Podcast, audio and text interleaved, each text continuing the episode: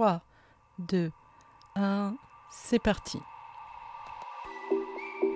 Hum, que c'était bon ce soleil et puis aussi d'aller chercher les œufs dans le jardin. J'espère que pour vous ça a été aussi excitant et joyeux que pour moi. Et oui, dans cet épisode, nous allons parler des émotions. Bienvenue à vous d'ici et d'ailleurs, vous, moi, vous et moi, un rendez-vous sur le chemin de vie. Vous êtes à l'écoute du podcast Ose ta liberté d'être, animé par Fabienne Sommier.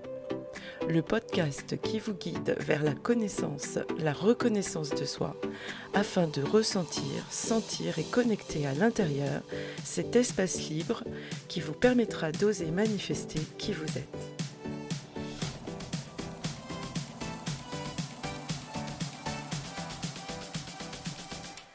Bonjour à toutes et à tous. J'imagine que vous avez passé un bon week-end de Pâques. Celui-ci était ensoleillé pour la plupart et aussi rempli de chocolat. Alors oui, Pâques, le chocolat, aller chercher les œufs dans le jardin, c'est ce que j'adore encore à presque 60 ans, mais aussi les cacher pour mes enfants qui aussi ont bien plus de 20 ans. Et en tout cas, ça génère des émotions. Et pour ma part, de la joie. Alors, petite parenthèse, même s'il y a beaucoup de similitudes entre les émotions et les sentiments, ces mots désignent des sensations un peu différentes. Les émotions sont des réactions spontanées à une situation.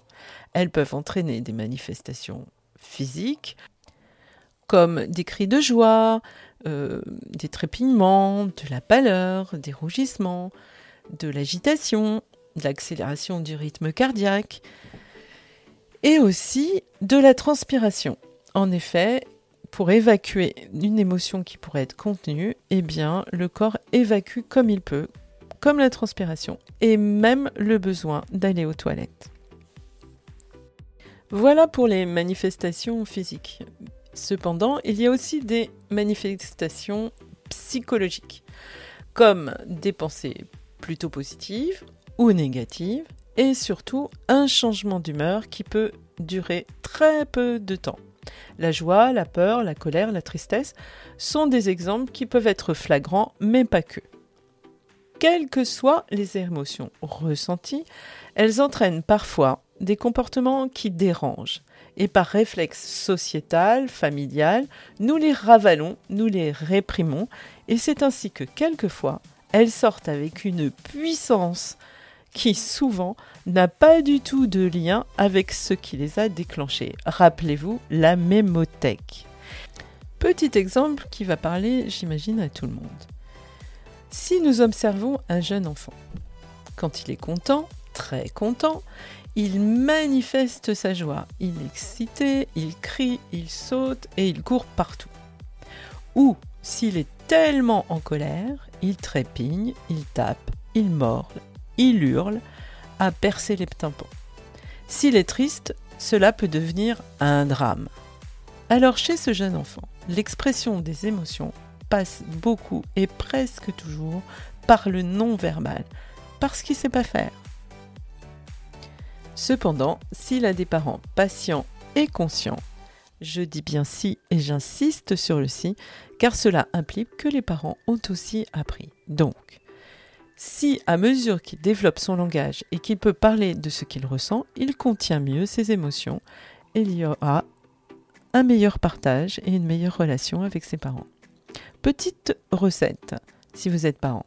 En attendant, quand votre enfant manifeste ses émotions de façon excessive, vous pouvez tenter de le diriger vers un comportement qu'il finira par gérer. L'inviter à rugir comme un lion au lieu de crier, ou serrer les poings plutôt que de lancer des objets, qui lui indique que son émotion est OK et que vous accepterez aussi. En vrai, est-ce que par hasard certains se reconnaissent?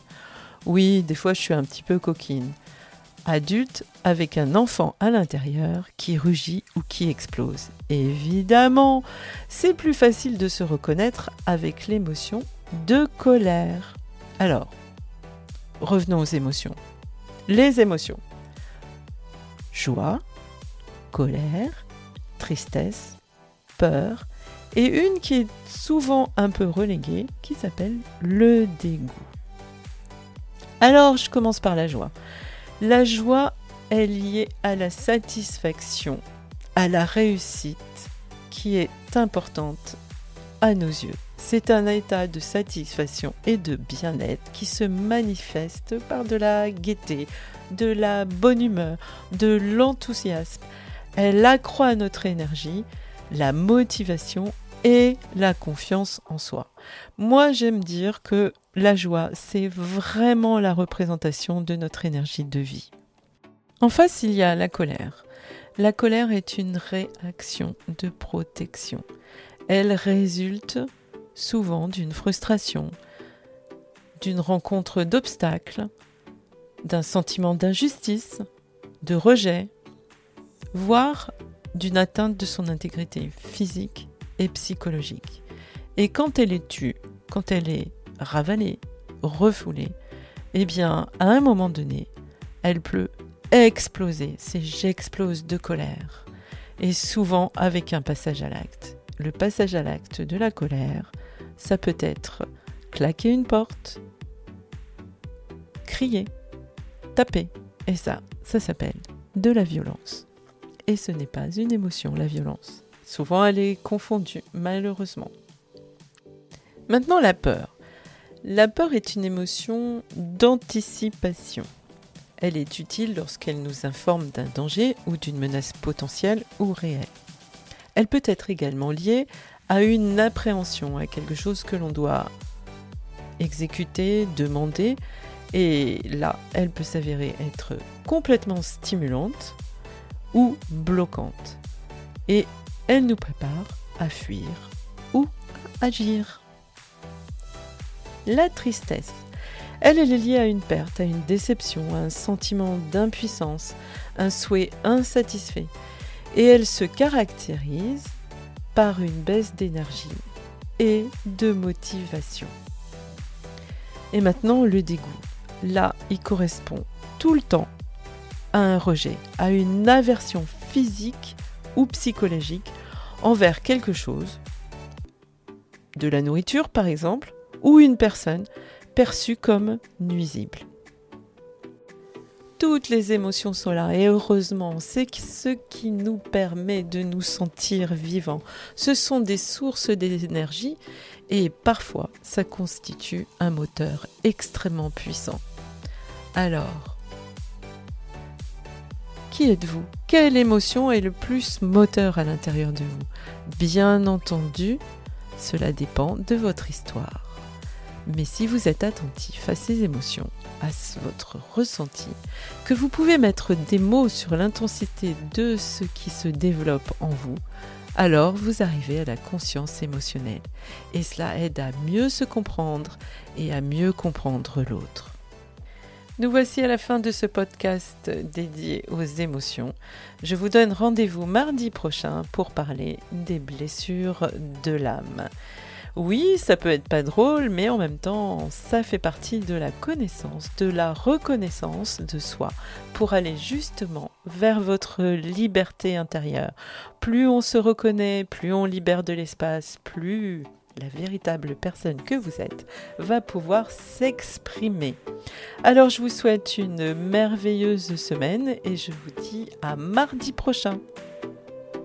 Aussi, n'oubliez pas de liker, de partager et si vous ne l'avez pas encore fait, de vous abonner. Je suis sur toutes les plateformes, il suffit de taper mon nom et vous me retrouverez. Alors, encore une fois, belle semaine à vous et à mardi prochain.